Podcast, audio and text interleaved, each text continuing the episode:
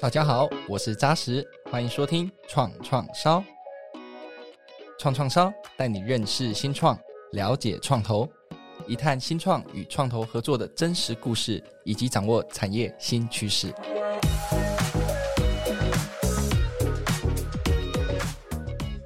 生物的奥秘一直是人类追寻的目标之一。透过生物发光的现象，我们可以一窥自然界里让人惊叹的光芒。从马祖列岛的蓝眼泪到水母的绿色荧光蛋白，生物发光的现象不仅深化我们对生命的理解，也开启了无限的可能性。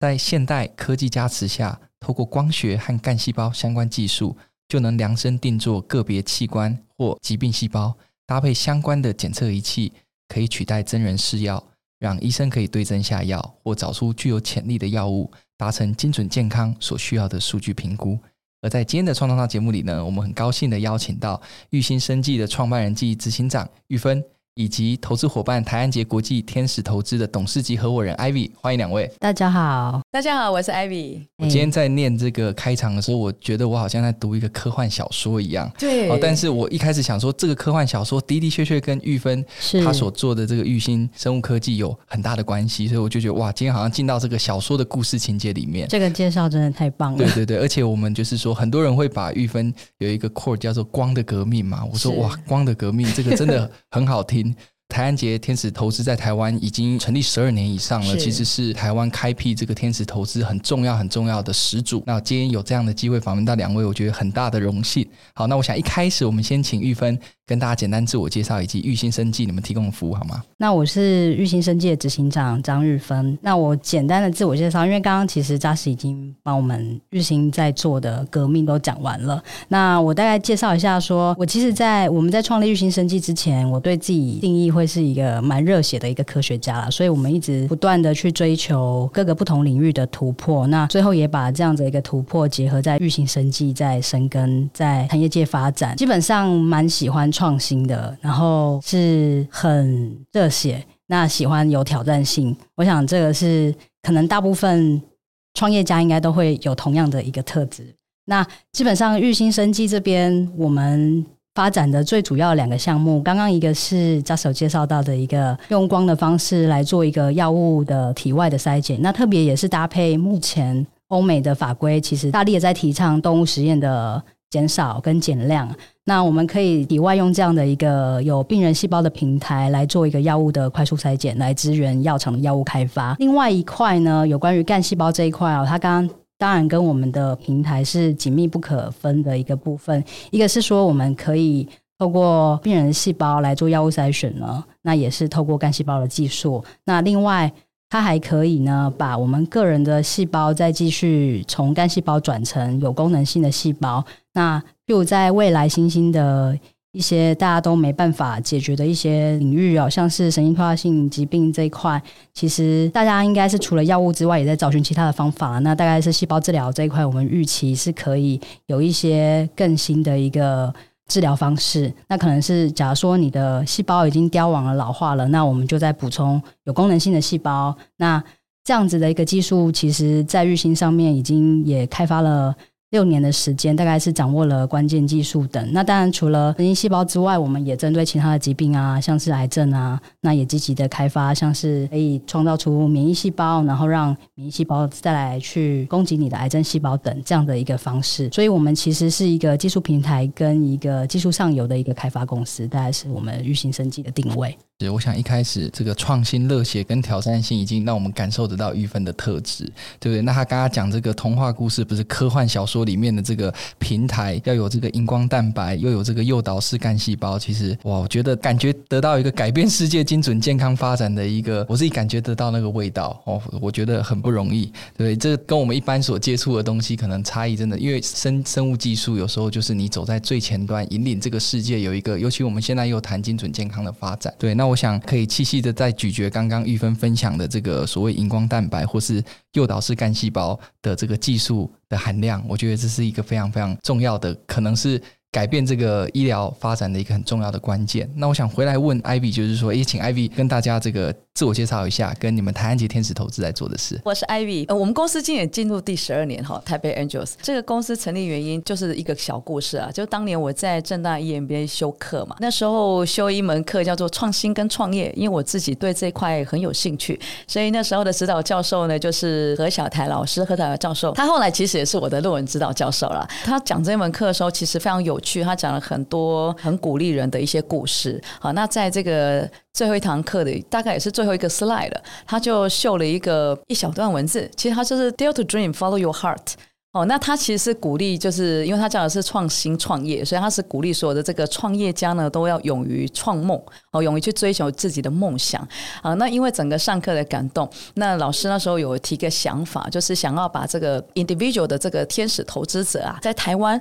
成立，把它变成法人组织，变成是运作方式。那时候的想法是想要把美国戏骨那样的运作方式哦，放在台湾，看看这个运作是可行不可行啊。那我我自己是觉得整个的。运作方式很很有趣，也很有挑战。那这也很符合我的个性。我们这几个 partner，大家就开始这个筹措这个公司哦。所以这十二年前，我们也是像个新创一样哈。所以不论是什么同行啦，那时候也没有几乎也没有同行可以问，或是财务规划啦，或是说团队会遇到的挑战，其实都是跟新创公司是很接近的。回应到白安姐 Tap Angels，我们的有一些 mission 哦，为什么要成立这件事哈？应该是说，我们想要透过投资创业家或者新创团队，协助他们能够。放眼到国际的市场，那对于这个整个环境啊、科技啊，或者经济，都有一些巨大的贡献。好，那这十二年过去了，我们不敢说我们多多有多大贡献哈，但是我觉得至少我们现在手上的 portfolio，我们的制造的产值啊，跟制造就业机会啊，我想对这个环境啊是非常友善的，跟科技上的一些改进啊，这个是我们自己觉得还蛮值得做跟值得开心的。那我们有一些运作方式了，哈，就是协助让我们的股东能够真的找到比较。比较好的投资标的，实际上因为我是第一任董事长啦，所以在整个那个运作跟流程的建制上，哈，是是最花时间的哈，在那个时间点，我快速讲一下我们的流程哦，就是我们原则上会有几个 partner 会先做这个 selection，就是做一些最基本的 pre-screening。那我们之后如果会选筛选三到四个团队到我们公司做简报，那我们自己内部称这个会议叫做三三会。那为什么三三会？就是每一个第三个星期三，每一个月第三个星期三啊，我们会做一个 pitch 哦。那这件事从二零一二年五月一直到现在，我们没有间断过哈，除非是遇到国定假日刚刚好就是那个，或者是遇到过年。哦，我们才没有办。那我们公司正式成立是二零一二的七月哦，所以但五月份我们就开始办这件事情了哈，就是开始办这个三三会，一直到现在。所以你可以看到，就是我们真的看过的团队啊，以我个人来讲啊，我想应该是用千来计算的啦。是那很有趣是，是我刚刚讲的那个流程，是我们今天三三会之后，如果觉得这个团队很不错，那我们就会进行下一步叫做滴滴。那我们自己内部组一个滴滴团队。那就到团队那边去看一下他们的运作状况，了解更深一步。那如果觉得哎，这个真的很好，那我们自己内部就会送投审会。那投审会，我们自己内部投审会过了之后，就会进行投资。这是我们内部的流程。那我想要。讲一个有趣的点是什么呢？因为我们有个 partner 很认真哦，现在还在根据这就是这个行业，他就念个博士班。好，那博士班他最近把那个新的这个学术文献拿出来看一下这个流程，哎，很好玩，跟我们的流程很接近，就百分之九十的接近。那这中间，因为他他参考的文献还是比较美国为主啦，中间一个差异，我自己也觉得蛮有趣的，就是在 before 他们投资之前，他们会办一个晚宴。然后邀请这些创业家参加这个晚宴。那我想，这个主要的用意应该是看一下他们在这里面的人脉，他们怎么去 leverage 在里面的互动关系。然后呢，他们在这个 social 里面呢，他们怎样去行为表现？好，那这个目前我们是没有。我们当然我们还是很重视团队，我但是我们我们有我们的运作方式。但是这个我觉得也还蛮有趣的哈，这个蛮好玩的。那我们关注的产业的话，还是以台湾主要是三大三大产业了哈，生技跟医疗合在一起，另外一个是科技产业。那我们其实有一个文创，但是文创我们看了十多年，be honest，我们并没有真正的投资啦。哈。对，这有产业不同的特色，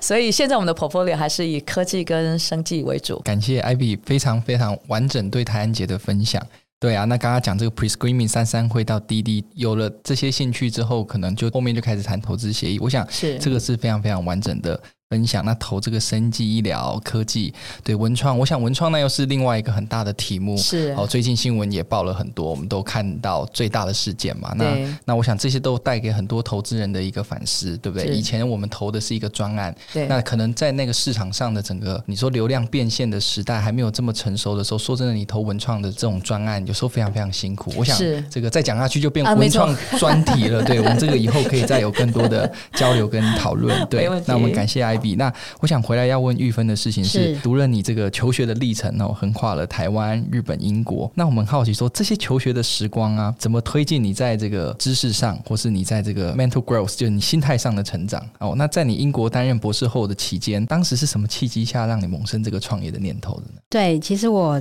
的求学历程大概是真的从研究所大概离开台湾之后，就先到了日本。那后来在日本博班毕业之后，又去到英国。那基本上，其实那时候会从台湾选择日本，其实最主要是也是因为领域的关系啦。然后，但因为日本地缘关系，其实相对台湾是蛮近的。那但那时候在研究所时期，利用了荧光蛋白的技术，刚刚说会发光的蛋白，那项技术其实。是比较非常简单的应用端，然后就发现出它真的非常的 powerful 吧，然后导致于我就认真的查询了非常多的论文。那当然，在我日本的前指导教授来台湾参加研讨会的某一天，我就是也去参加那个研讨会。那大概是有机会可以。跟他当面的讨论哦，有可能是不是可以到那个实验室继续去把博班的研究论文在那边完成？这个对我来讲算是一个蛮大的挑战了，因为基本上是一个不同的国家，然后也是不同的领域。去了之后，我发现就是真的非常有挑战性。那挑战性这件事情，当然一个是我自己本身是喜欢的，但是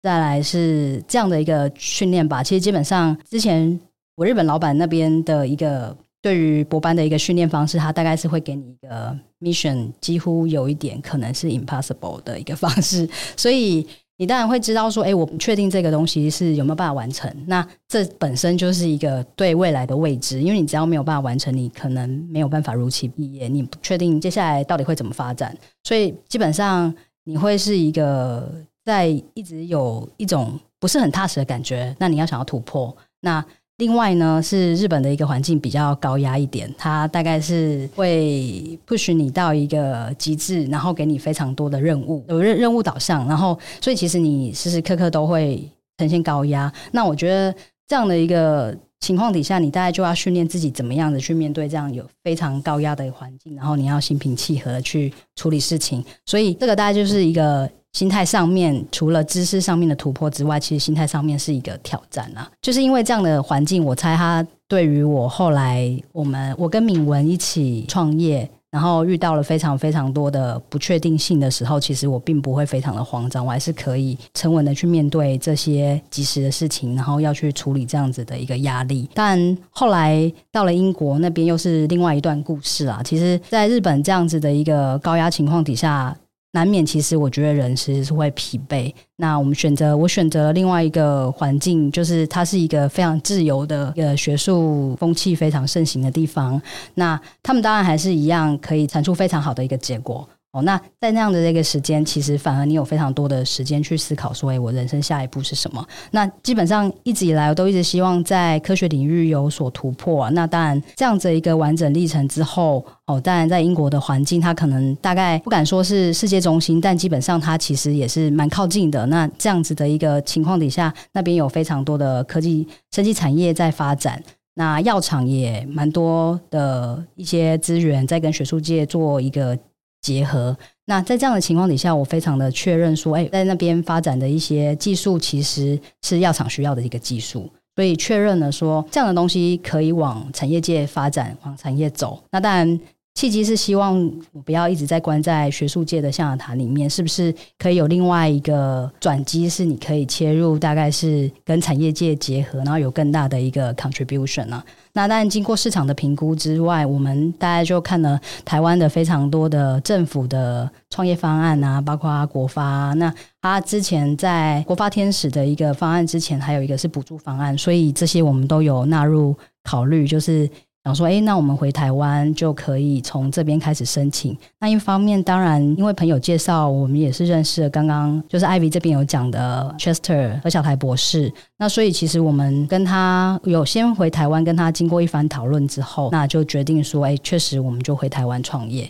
这大概是比较完整的一个故事。刚刚这个整个从创业的之前这个求学的过程中得到的点点滴滴，到最后创业嘛，因为我是一直在想说。在象牙塔里面的这一些，尤其在博士念到博士后了，有时候很大几率就当学术教授嘛，对不对？那当然，在那个时候要从象牙塔转出来到落地，可以到产业。玉芬，你觉得对你来讲，当时最大的可能挑战是什么？最不足的地方是什么？那你怎么去克服？怎么去能够让自己好像对创业这件事情有更多的准备？其实对创业的准备时间，我觉得。如果你要认真的想的话，可能其实永远都不够，因为要面临的事情真的太多了。那当然，我觉得因为之前的背景啦，可能比较是偏技术背景的人员，那你的训练其实是比较单一的。那当然，我们有去获取市场资讯啊，那想要想说未来怎么保护我们的专利，这些其实通通都是在创业过程一开始的时候，大概你就会准备，然后包含核心团队等。那我想这些我们大概是从书本上面也可以找得到，或者是去看别人的例子啊。可是就是那个勇气，我觉得可能是一个关键，是因为未来还是未知数。我想这个是一个跟你留在原本的学术单位可以预期的未来是完全不一样的。这个就是一个不可预期的未来，是对。那应该就是准备好勇气，然后就相信我们一定可以吸引到。一起努力的人，这个产品或服务永远没有 ready 的一天嘛。但最重要的是你有这个勇气，所以你就先到市场去尝试去做嘛。那到今天是，好，我想非常非常感谢玉芬分享。那我想回来问 Ivy 的事情是，其实 Ivy 也有很丰富的工作历练。你在 Checkpoint 台湾区担任董事总经理，Autodesk 台湾区的总经理，那你也在微软服务过，Deloitte 你也有服务过。所以我们想请 Ivy 谈一谈这一路以来对你的这个职涯的选择，那以及这么多的选择之后。哎，你怎么最后会回来选择在创投这个领域？我因为我的大学修的是 MIS 嘛，吼，所以其实刚开始第一份工作是个工程师，就是 programmer。做着做着呢，我一个老板其实应该是说他觉得我应该可以转到这个销售的领域了，哈。可是你知道那个时候的氛围跟我那时候的对于这个销售的认识啊，就是可能没有那么的正确，所以其实我很抗拒。就是我那时候认识销售的对象，或者是说当时我对于销售这件事情可能没有正确的认知，所以我老板就觉得他。他一直跟我讲，但是呢，我就一直考虑了半年这样。那他为什么跟我谈这个呢？就是因为那时候我后来当系统分析师嘛，就带着工程师去客户那边做案子，然后有一个案子是做服饰连锁，那那这个老板是个。女生总经理是个女生，她的 EQ 可能就是需要再可以再多加强一点。那我那时候带着这个 project 开始在做 pair run 的时候，因为我是系统分析，然后他那时候是系统要上线，晚上凌晨三点我从他办公室出来。你看我现在讲好像会透露我的年纪，但是我我必须要讲，因为他把他的 BB 扣放在我身上，他的 BB 扣你看在那个年代，然后呢他把他 BB code 放我身上，我才回到家，我的 BB 扣又响了，然后我打电话给他，我问他要要做什么，他就是要跟我聊天，因为他心情很不好，然后他觉得系统要上线，他压力很大，哎呀。我这个除了这个这个工作之外，我还要听他那个好。那后来我老板知道这些事情之后，他觉得我对于人的这一个处理部分应该可以加很多分，所以他一直跟我说，你要不要尝试走到销售领域？这样，所以我考虑半年之后，其实我现在很谢谢这个老板啦，这个贵人。所以呢，我就转到销售的领域。那后来我其实一直想要外商，到外商工作，所以我的老板就是那个在 Deloitte 的时候那个老板，他那时候在 Microsoft 工作，所以就一个机会，我就就因为这样，然后我就开始。这个外商的这个工作的历练，这样，所以外商一当就三间，大概快了二十年，是是 是。对对，所以就一路这样，哎，这样已经步入我年纪了，真是。啊，我我出道早，我出道早，是是是，我们上次有十二岁就出道了，真的、哦，好好好，谢谢，哎，这个扎实真好。到最后这个外商公司 Checkpoint，实际上我帮他们开台湾的分公司，那其实那个整个就是一个创业的过程，所以就有符合到说啊，我我后来呢就开始要陆陆续续走自己的创业的路，这样，所以这个大概就是。我的工作经验了，那当然，因为在过去外商工作，呃，压力当然很大，数字很天高了哈。但是我应该运气不错了，就是业绩都还不错，然后遇到蛮多贵人哦，所以就是几乎每一个公司我都得了不少 sales award，呃，对对，所以才算算还蛮顺利的这样。是，所以我想刚刚 Ivy 提到洞悉人性，那么一开始分享有点像心理辅导师，就是那一个可能 EQ 不太高的那位大主管哦。那我想说，这个洞悉人性跟你现在选择创投有没有一个很大的连接，或者说什么样关键的那个点让你选择创投这个工作？哦、好，我应该这样说哈，走了 Sales 之后就回不去了，对吧？那 Sales 之后，你你真正在处理，大部分都是人的问题，不论是销售那个 deal 本身是本身，但是你真正是把人都能够处理的好，其实不论是在关系是长久的维护这件事情，我真正去做创投这件事情啊，大部分还是受到老师的激励，就是我刚刚讲的那个故事哈。但是这会影响到我后来的生命，就是我过去的十二年，除了做 angel investment 之外，呃，我自己念了很多心理学的书，所以我在国外，我在应该讲我在大，因为我在台湾不是本科系，我所以我不能考心理咨商师，那我就在大陆拿了一个心理咨商师的证照。那所以呢，现在很多好朋友的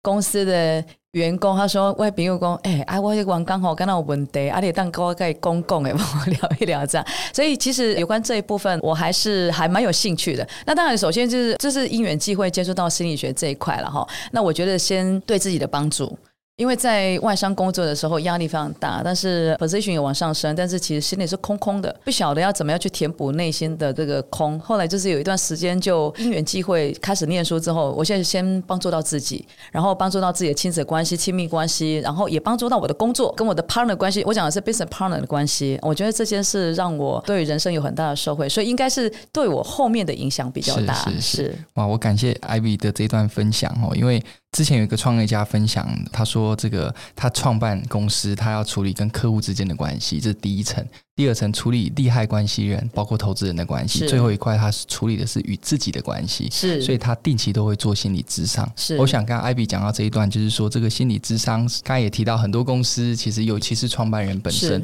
那个心理的压力，那是非常非常巨大的。所以我也想到了那个创业家分享跟 Ivy 可以呼应的地方。Yeah, 对，那我想回来要问这个玉芬的事情是，就是玉新生计是两位女性创办人成立嘛？这个也是我们开播以来后第一次，今天是由女性创业家搭配。这个女性的投资人的组合，那大部分就是女性投资人，或是偶尔很少数的女性创业家。那在台湾，说真的，男女性的这个创业家的比例其实也是非常非常悬殊的。所以你们是两位女性创办人成立，这真的是比较难得的组合哈。那当年提这个创业想法的时候，我们好奇说，第一个家里的反应怎么样？好，那在你现在为止对外的募资过程当中，有没有曾经感受到这个性别刻板的印象？我们会这样提，是因为我们看到国外的创业家，他在募资的金额比较起来，男性创业家跟女性创业家是有一个很大的悬殊的，所以我们也很好奇，如果你能给这个政府一个优化女性创业家的这个环境的建议。那你会想要提什么呢？好，那我先从第一个问题开始回答。这个其实，在准备这一次的访谈的时候，我其实大概有一种百感交集的感觉啦。大概是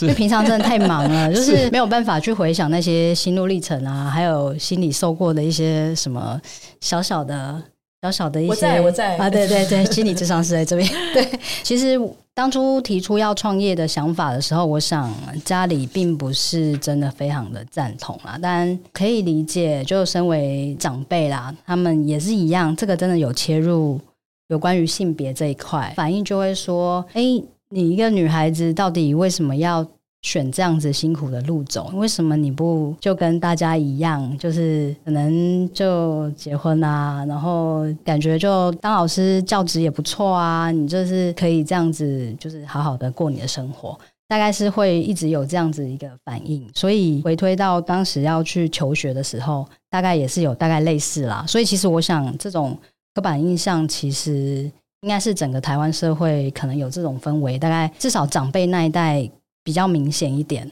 哦，然后所以确实有一点，也是有一点点家庭革命的感觉在里面。然后我必须要去说服长辈说：“哎，我这样子是行得通的，你们不用担心。”然后我其实是喜欢这样的一件事情。那所以当然。也是因为这样啦，所以有时候就是比较累的时候，就想说，哎，不要跟家人讲太多，就会怕他们担心。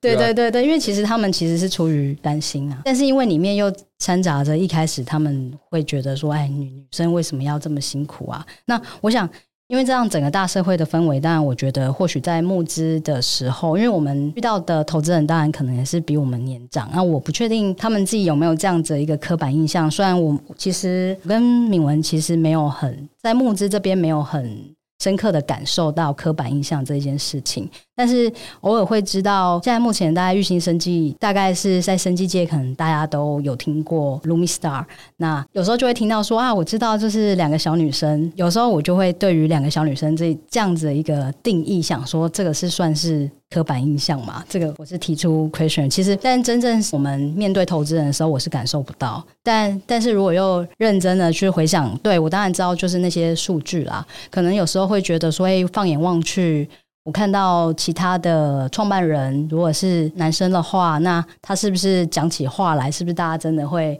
感觉好像是踏实，更愿意支持他这样子的一个这样的一个刻板印象？我真的是我不确定存不存在。对，Ivy，你有没有什么作为一个女性职涯这么长的一段路程，出道的早，所以？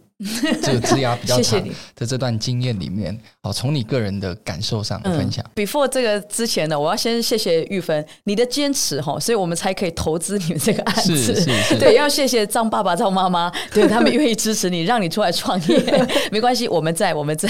谢谢谢谢。我应该这样说，就是我自己从成长，不论是家庭或者在职场上啊，我倒没有特别感受到男生跟女生的差异。这应该是说有没有不被感觉到不太被公平的对待？至少在我个人经验是没有了哈，就是我家里也没有特别的重男轻女，就是我们得到资源都差不多的。那我在工作领域上面，实际上后来我当 sales 很久之后，我才发现，其实女生去当销售人员，其实还有蛮多不同的优点，好，相对于男生。那我觉得应该是说，只要人善用自己的优势，不论你是男生或女生啊，我觉得都应该可以呃，在自己的职涯上面都可以过得不错。所以这是我的感觉。所以或许可能是因为我大概是高科技产业。哦，那如果我在传统的产业，那我就不太确定。但是因为可能就是我一直都在高科技产业，后来又在创投，然后我们跟这些新创团队在一起，我至少在我个人的这个家庭或者职涯，倒没有特别感受到性别这件事有多大的差异。两位，我觉得都这可以说是这个非常非常幸运，而且在尤其有时候可能这个。家庭或是这个整个环境对，对你们也是支持，是、哦、对不对？因为我们用这个统计数据来看，可能遇到一些挑战。那你说两个小女生，因为我以前去公司上班。这个有经验的第一天，他介绍客户认识我的时候，就你看我们家来一个新的小男生，所以有时候这个我也不晓得，就可能这个是不同的 generation，他们在看待一些事情的时候，他们可能对用词可能不太一样。对。对，那我想回来继续请艾比分享，就是说什么样的契机接触到了玉芬他们团队？那你会考虑投资玉新生技的关键点？OK，在哪里呢？好哦，因为其实刚刚玉芬有谈到啊，就是呃，认识这个团队，其实主要是何小台老师嘛。他有一天老师就跟我说：“哎，Ivy，Ivy，我要介绍两个很厉害的女生。”女生那个女博士从牛津回来的，让你认识，所以呢，那个时候我们就哦，OK，这是这个，我我们就邀请她到我们公司来做 pitch 嘛。啊，后来哦，这个真的非常让人 impressive，因为我看到可能因为像刚刚你的问题啊，就是男生跟女生对我个人的感觉，我也没有特别的框架，所以其实我看到他们就是显现他们的专业。后来我们要进行滴滴的时候，其实我是滴滴 member 之一，然后我到他们公司去看的时候，就看到那个荧光蛋白的那个细胞，哎，等于我刚刚就。高锥，然后就是 非常的新奇，但这个新奇跟高追不足以构成一定要投资。好，那我要讲的是说，我要讲实话啊，可能玉芬没听过。第一个，我看到这个团队哦，就是首先，当你知道他就是他就是科学家，这两个就是科学家，所以他们讲他们的技术、他们的产品，就是 like 他们的 baby 一样，你会看到他的眼睛是发亮，他发光的，他非常有热情，在他的这个创业跟他的产品上面，创业家这一点就够了，就可以说服这个投资者了哈。好，那我要讲的是他的热。情哦，其实他们两位那时候热情真的是对产品跟他的他的宝贝哦，他对人其实没那么大的热情，是 在那个当时啊哈，相对于现在，那这个也是凸显这科学家的特质真的跟我们不太一样哦。好，那第二个我觉得也很重要的关键点哈，就是我们看到，因为他利用细胞来做这个新开药物的这个开药的这个毒性检测，意思是说，这个任何一个研究的价值出来之后，它对于商业的价值够不够高？那我们自己整个滴滴团跟我们内部的这个。核心团队判断之后，我们认为这商业价值是值得投资的。哦，我想这个也是重要的一个因素点。所以就看到创业家的热情，再加上这个研发真的出来之后，它一定有它的商业价值，所以我们就投资了。那果然过这么多年哈，除了呢这又这个新药的开发之外，这个细胞治疗也都一样了嘛哈。那我其实还跟玉芬偷偷开玩笑说，哎，这个细胞治疗可不可以用在这个美容上面啊？这件事他就说。另外再说，另外再说，还是以那个医疗为主？是 是，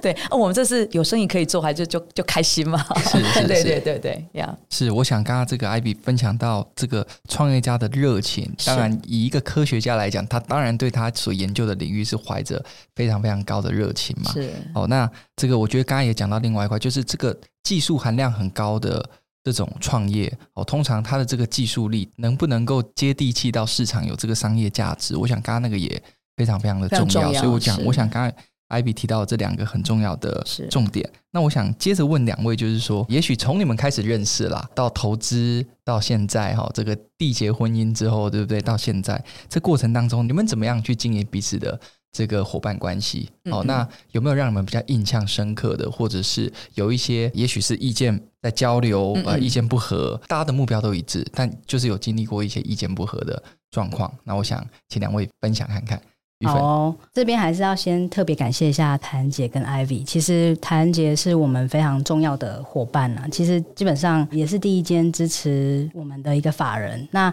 这样天使资金的一个投入哦，基本上可以先让我们把我们的专利这边保护完善，所以甚至到我们进驻到国家生技园区这一块，其实也都是台安姐的一个支持。那非常感谢 Ivy 刚刚分享开始滴滴的小故事。对，那我们承认那时候，对我跟敏文就是比较嫩一点，对我们真的是热情比较在我们的技术跟产品上面这样。是是。那当然慢慢就是现在讲到我们的一个伙伴关系嘛，所以当然台安杰这边一直会有固定的专人来 follow 我们每季的一个情况啦。那基本上我们都是会如实的回答，大部分会是以比较是电话的方式在。在讨论，那当然有一些比较重要的一个合作的情况底下呢，那当然 Ivy 这边也会很积极的，就是人会到公司来加入我们的讨论哦，因为可能刚开始我们真的是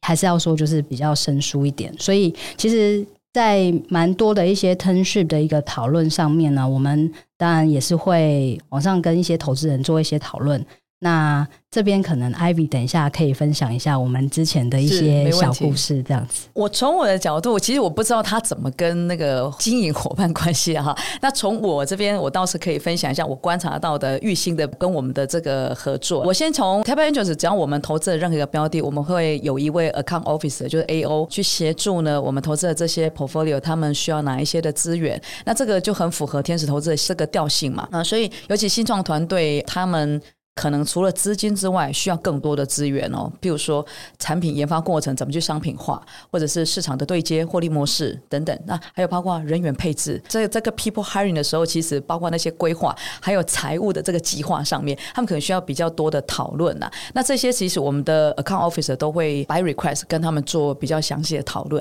好，那我观察到的玉兴有两个了哈，就是说有一个是正式管道跟非正式管道了哈。正式管道是譬如说，哎，我们一定要要求财报啊，这。一定要哦，所以他们每年一定要 quarterly base 或是半年，就是我们的运作，那他们要提供呃正式的财报给我们哈，但是这个是蛮重要的。那比较非正式的管道是，他们呢会不定时的打电话给我或老师。好，会跟我们呃特别回报一下，譬如说，哎，最近他才从美国 USA 回来嘛，那有一些新的进展啊，他就会打个电话跟我们讲了一下。好，那我想这个都是玉兴也很认真在经营他的伙伴关系啦。好，这是我们我我自己从我的感受来，但是我不知道他们他们是不是有个策略性在经营伙伴关系 啊？这我怎么猜啊？但是从我的角度来看，哦，S 是一个 partner，我觉得很好。不论从正式的管道，他们回复的非常好，然后从非正式管道，只要有一些募资成功了，或者说有一些 progress，或者是一些研发的一些 update。他其实都会跟老师啊，跟我们这边保持比较紧密的一些更新，我觉得这个是非常好的。听起来都是非常好的过程。那有没有一些故事是曾经有一些在讨论上面？因为刚刚有讲嘛，是科学家他 focus 在他技术的创业里面，但有时候投资人他关注的，当然你的技术力要强，可是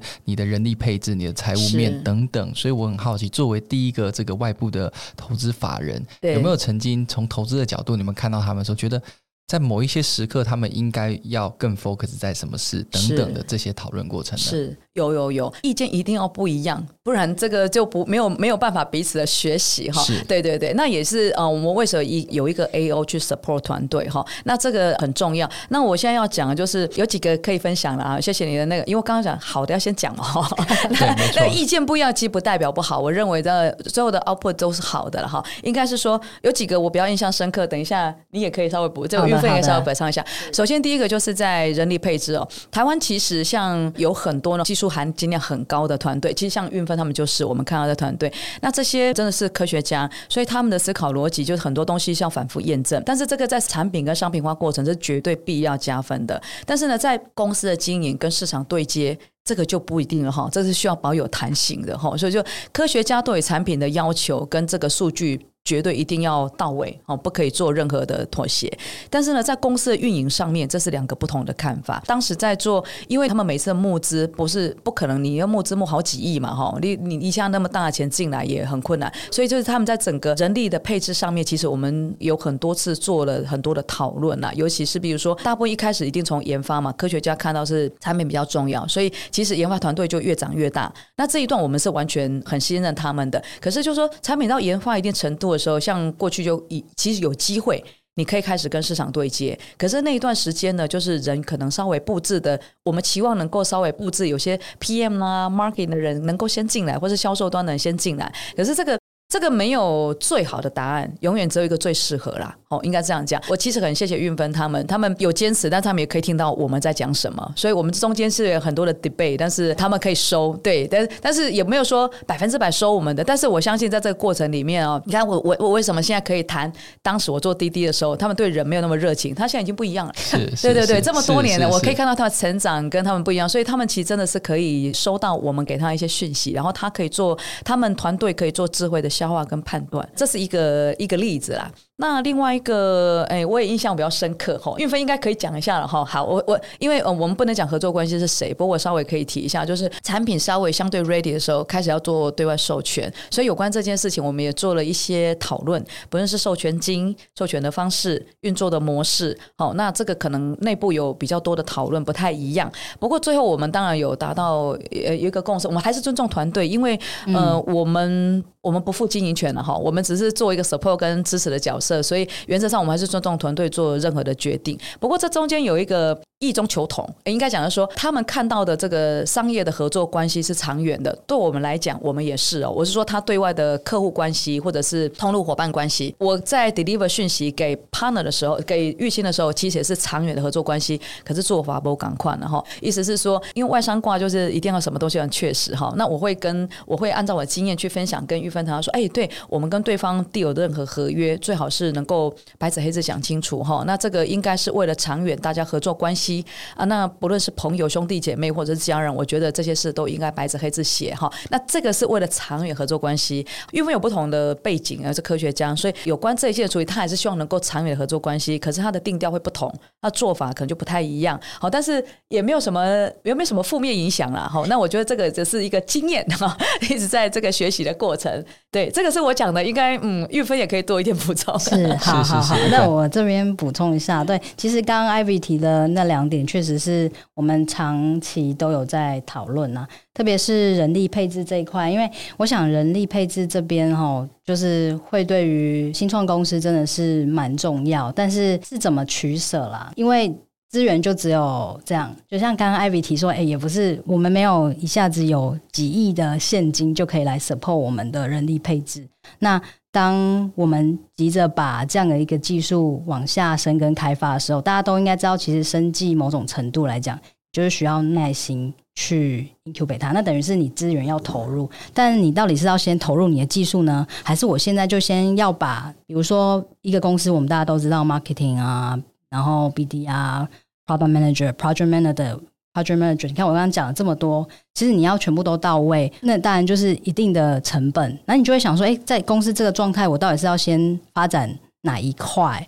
那资源有限的情况下，我们要怎么切割？对，这这个，我想我们跟 Ivy 跟 Chester 其实一直有非常多的讨论。那当然最后我们还是像以育欣的方式来讲呢，我们真的就是还是有率先的把 BD recruit 进来。那至少他可以去帮我们协助开发，大概跟客户端的关系的维持啊，然后客户开发这一块，我们是有先积极的做好。但是其他的，我们就会想说，哎，那等再更 ready 一点，我们才需要有专业的一个这样子的人，然后专门一直在做一个 management 的一个事情。那这时候就会变成说，好，那也就是等于大部分的 management 又会放回我自己身上，因为我是就是，是但你又又觉得，可是我的技术是需要往下投入的，所以我想这就是一个可能经营者，就毕竟大家其实是。从也是都待过蛮多的一些大公司，会觉得说，哎，公司发展不能就是有偏重这一边，那另外要补齐，那我就是需要去跟大家协调说明说，但是我们现在是这样子的状况，大概是会有这样的一个讨论啊。是，我想刚刚这一段就是投资人与被投资的公司之间一个很好的合作的这个故事，但这个合作故事里面也充满了很多不断的讨论。好，那其他的方向目的都是一样的。样对，那我想回来继续问玉芬，是说育欣生技你们跟美日很多研究机构跟企业有合作嘛？哦，那例如去年你们跟日药本铺这个合作这个专利的配方开发协议。所以，那你们共同开发这个新冠病毒防御性的商品哦，这个都非常专业哦。那在跟这些单位的对接上啊，谈合作的过程中，有没有遇到什么样的挑战，或事前你们要先做什么样的准备嘛？毕竟对方也是一个这么有 branding 的这家大公司，也想要请你聊一聊下一个阶段育欣生技的一些目标跟布局。好，那其实对有关于跟日药本铺的那个 RXC19 的这个开发协议，其实大家可以知道，这是一个就是 COVID。的时代底下的一个产品啦，所以这也表示说，其实呃，我们育欣在疫情的这段期间，我们除了我们原本的开发方向之外，其实我们其实也有多了一项开发，是有关于 COVID-19 这边相关的一些技术产品的一个开发哦。当然，这方面我们其实也是跟还是再回到刚 Ivy 讲的，我们当然还是有做深入的讨论，说，哎，这个资源要不要这样子再分出去做这一块哦？那因为以育新的技术平台来说，其实这样的一个配置，我们是很快就 ready。那我们很快也有一个这样的一个产品出来。那我们大概成品开发完之后，就会开始想说：嘿，那当然有效的时间之内，我们怎么样去把它商品化？这是一个蛮 challenge 的一个事情。因为短短疫情三年，那你要开发完平台，平台筛出完一个产品，那这产品要授权出去，必须要商品化。这就是我觉得。这个也是感谢育欣大家的 R&D 人员们全体人员的一起努力啊！我们真的在很快的情况底下有完成了这样子的开发，然后并且我们跟我们的 BD 人员，其实在各个的研讨会啊，那各个其他的一些能够 meeting 的场所，其实我们都蛮积极去寻找可以合作的对象，因为这时候你就真的是要找一个可以商化的对象。那当然我们哦会积极的去。就做名片的一个互相的一个交换啊，然后可以往下的继续再寻找合作的机会。那好不容易，当然在朋友的刚好的介绍的情况底下，就是我们可以就是对接到日料本铺，那并且。因为当然我们本来有非常多的对象在谈，其实不止要本铺。那当然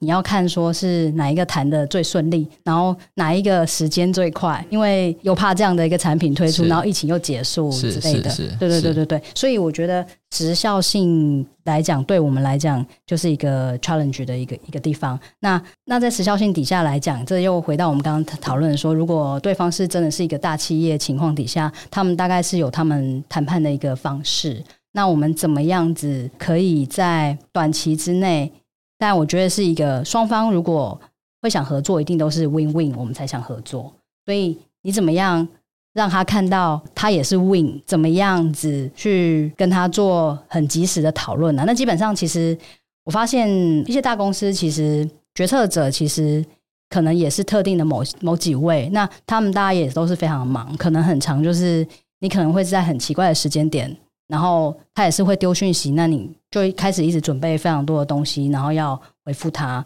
那就是掌握那个节奏，我觉得是蛮重要。因为我们这样子，就这几年走下来，也是有不同的，我们不同的东西可能会跟不同的公司合作，但一开始洽谈可能都蛮多间，那最后如果是有一间成功，我们觉得这就是已经是蛮好的，就是那种商业谈判的一个节奏感吧。那特别是在台湾跟日本、在美国，其实都不一样。所以每个国家有他自己的节奏，那这个就是我们要掌握的一个地方。我想这个是真的是没有自己亲自去走一遭，你有一点难体会啊，有一点难抓那个节奏。刚刚讲这个平台到筛选到授权到最后谈了好多好多客户，最后决定说跟这个日药本铺合作，这整个过程大概花了多久？其实我其实我们蛮快的，欸，我们这样子就在我们平台开发到发现这样子一个产品，这样总共大概一年呐，啊。是。然后授权到生产，其实整个就是半年，所以大概一年半了。嗯嗯嗯，嗯，因为完全可以感受到，因为疫情来来临的时候，大家对那个时间的这这种是这种感受。接下来问 Ivy 也是说，作为一个投资人哦，跟我说百分之百投资成功的，我就请他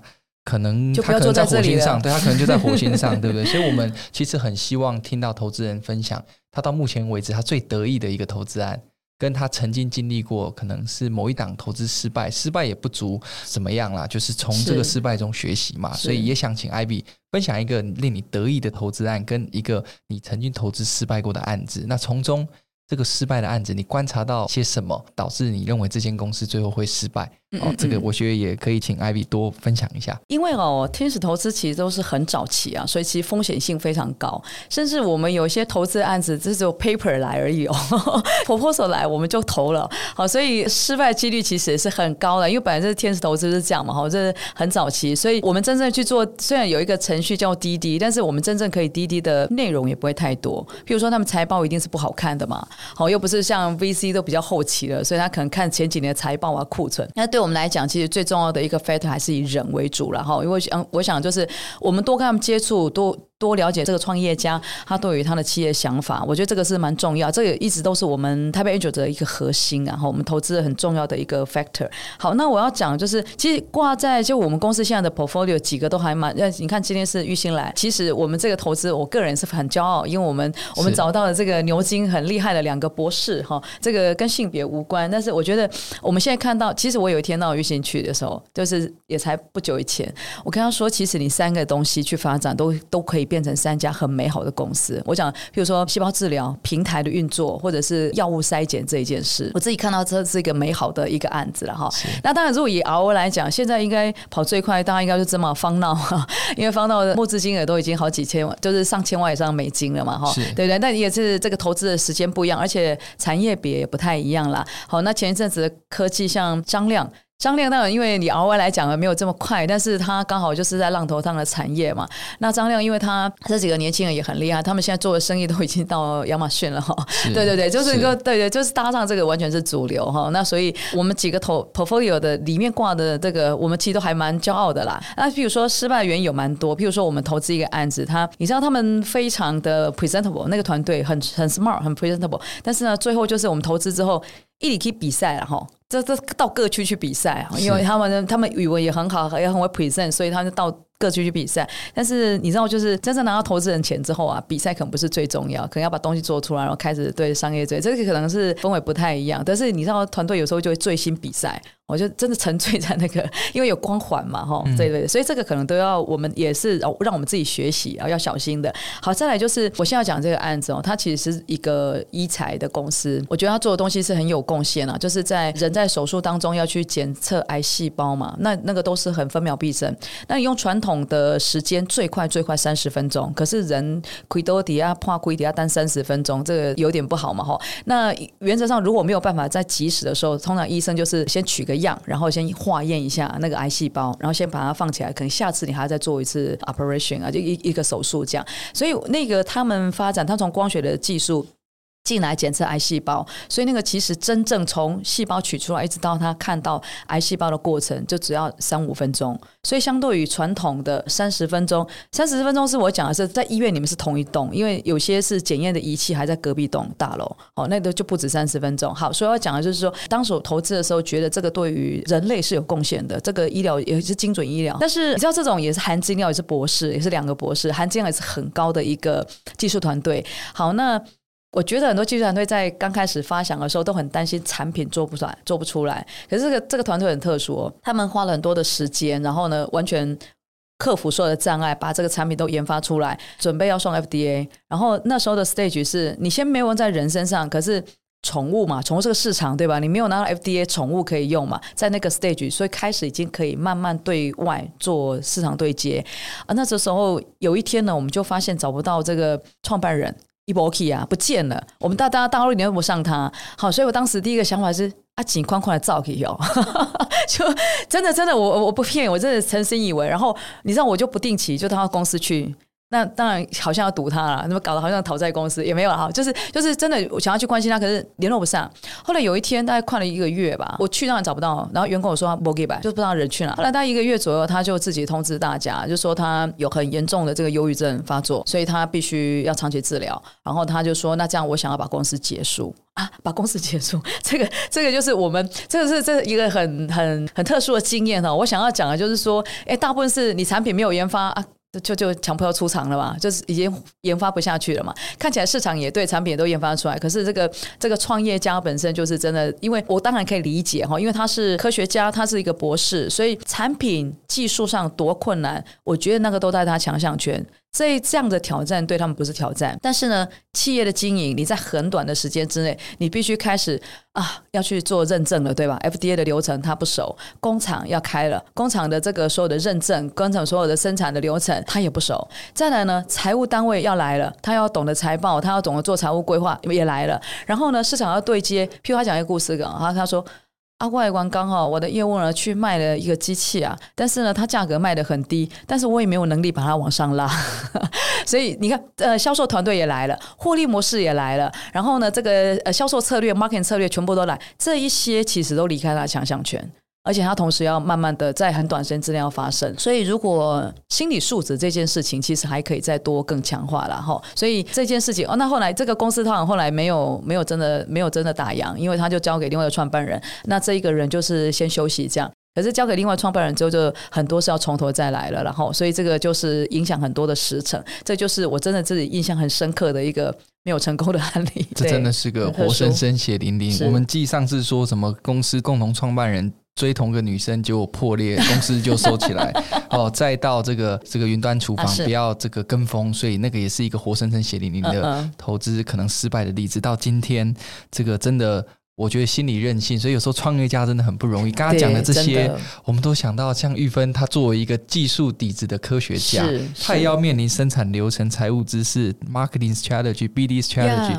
那个压力。好，就要在我们发现现在 Ivy 在玉芬旁边嘛，我一直都在，随随时随时就是电话就可以有一个心理的这个辅导，或是一种安定的力量。对，好，那我想刚刚其实想问玉芬，除了这个挑战以外，就是下一个阶段。哦，你们玉兴生计的发展，对不对？是是我想这个部分一定要请你多分享一下。对对对，是的，是的，对，少回答了一个这个问题哦。其实玉兴大概其实就是成立到现在，当然是经历了 COVID 这段期间啊，所以中间有一个 side project，大概是在 COVID nineteen 的这样子的一个筛检平台上面。那当然我们现在抓回主轴啦。其实大概全世界市场又开放之后，我们回到我们原本的一个幼老师干细胞加上光学的。快速筛选的一个这样的一个技术平台哦，基本上我们这样的一个技术打的是 global market 这一块。那我们非常快的在去年哈，其实日本还没解封之前，就是前几天我们就参加了 Bio Japan。那时候我们也变成是台湾唯一一间在那边有摊位的台湾公司 哦，因为我我们这次很积极的想要赶快去 approach 我们原本的市场是哦，所以从去年的 Bio Japan 一直到今年的 Bio US，其实我们一直有蛮多的收获跟成果啦。当然，就是最主要是对于全世界市场这一块。那我们同时哦，也是因为这样子的一个整合啦。我们今年呢，玉兴在台北生技园区那边会有一个新的一个空间哦。最主要是把我们药塞平台这一块也升级为是一个自动化的一个过程。那等于是说以后会有。一个全自动的一些机器搭配我们已经生产出来的一些细胞，然后还有光学的技术跟非常多分析的技术，然后 AI 的介入分析等等哦，让它变成是一个比较全方位，而且可以是可以，假如说有个药厂问我们说，我们现在有十万个药的 technology 可以直接做这样的一个筛选吗？我们就是会跟他说 yes，我们就可以这样子做。对，所以它其实是等于是把我们原本的一个技术在升级，变成是真正的一个产业化的一个状态。那